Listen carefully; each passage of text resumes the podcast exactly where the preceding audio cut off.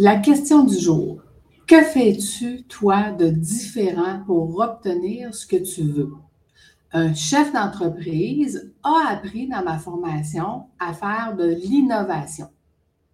Donc, je t'invite à réécouter la question deux fois. Une fois pour ton conscient, puis une fois pour ton inconscient. Laisse-moi un commentaire. À bientôt tout le monde. Bye bye.